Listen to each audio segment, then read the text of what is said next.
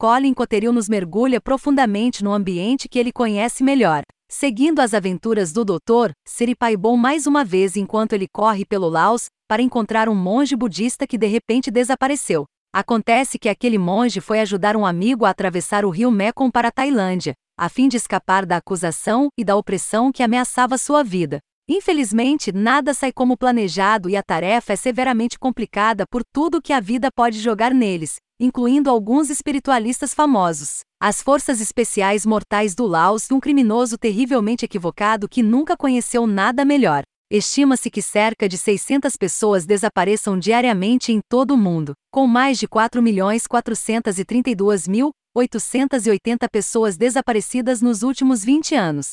Embora seja verdade que em muitos casos as pessoas ao redor encontraram e retornaram com segurança, há muitos outros que continuam a assombrar seus amigos e parentes por anos, se não décadas. Ao mesmo tempo, porém, Coteriu contrasta os aspectos negativos dessa vida com muito humor, mostrando-nos que o poder do riso pode dar às pessoas a vontade de viver, mesmo durante um dos períodos mais difíceis da história de um país. Ele enfatiza esse ponto com tanta força e tenacidade que você mesmo adotará essa abordagem da vida, se ainda não o fez. À medida que o Dr. Siri se aproxima cada vez mais de seu objetivo, o elenco de personagens memoráveis que encontramos não faz nada além de crescer. O autor tem um talento notável para criar personagens inspiradores, adoráveis e humanos que são tão reais quanto nós no mundo não ficcional. À medida que você se familiariza com eles, aprende sobre seus motivos, lutas, esperanças e visões de mundo, eles deslizam em seu coração e mente. É uma garantia de que você se lembrará deles por muito tempo,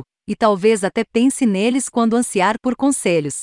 Os personagens em si podem não ser reais, mas suas vidas certamente refletem as de inúmeras pessoas reais, tanto no passado quanto no presente. Isso é algo que poucos autores poderiam esperar conseguir com tanta legitimidade. Para terminar esta resenha, pode-se dizer com segurança que Shot de Buda é um romance de marca registrada de Coteriu no seu melhor, oferecendo um mistério sólido, um elenco memorável de personagens, um cenário envolvente e uma viagem bastante perspicaz pela história do Laos.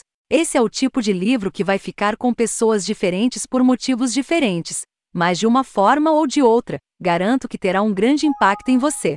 Eu recomendo que você leia Shot de Buda se você gosta desse tipo de mistério, ou está procurando ver o que é todo o burburinho em torno de Colin Coteriu.